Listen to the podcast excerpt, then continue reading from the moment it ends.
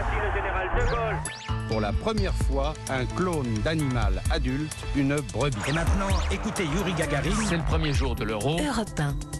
7h24, c'est l'heure du jour où sur Europe 1, votre plongée quotidienne dans la boîte à souvenirs. Bonjour Lord d'Autriche. Bonjour Dimitri, bonjour à tous. Il y a 40 ans, le 28 février 1983, l'Union européenne interdit l'importation de fourrure de bébé phoque. C'est l'aboutissement d'un combat personnel pour Brigitte Bardot. Vous revenez, Laure, sur ce jour de 1977 où l'actrice se rend sur la banquise pour défendre cette cause. Oui, Brigitte Bardot part défendre les bébés phoques massacrés dont les chasseurs récupèrent la fourrure.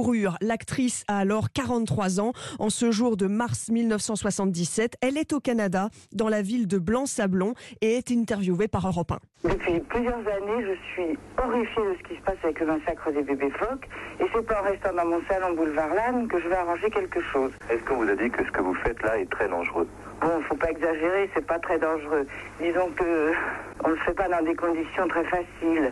Il y a des mercenaires qui ont été payés par le gouvernement canadien pour nous empêcher d'aller sur la banquise. Ça fait 15 ans à l'époque que Brigitte Bardot défend la cause animale, mais là, elle vit en quelque sorte sa première croisade, accompagnée d'un ami, l'écologiste Franz Weber. Sur la banquise, Brigitte Bardot répond aux journalistes, mais des chasseurs hostiles se sont cachés parmi eux, et ce chasseur raconte comment il tue des bébés phoques. On prend des fusils ou bien des bâtons Vous frappez sur la tête du bébé phoque. Des bébés phoques, oui.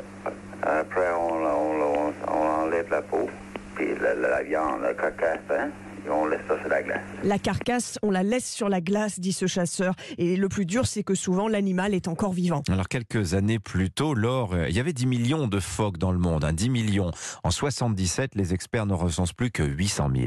Oui, et lors de ce voyage, quelqu'un propose de montrer à Brigitte Bardot le corps d'un animal dépecé dans un sac en plastique, et Brigitte Bardot craque. Je suis écœurée. Moi, Brigitte Bardot, je vous le dis franchement, a des manifestations partout, à Londres, en, en Italie, en Allemagne, en France, pour dire Canadien assassin. Le Canada va perdre beaucoup de son tourisme parce que les gens n'auront plus envie de venir ici. Six ans plus tard, donc le 28 février 83, l'Union européenne interdira l'importation de fourrure de bébés phoques. Le massacre reprendra pourtant en 2005. Brigitte Bardot repart à ce moment-là au combat et en 2007, la Commission européenne votera un embargo total sur les produits provenant des phoques. Merci beaucoup, Lord d'Autriche, pour ce bain de mémoire grâce aux archives sonores d'Europe.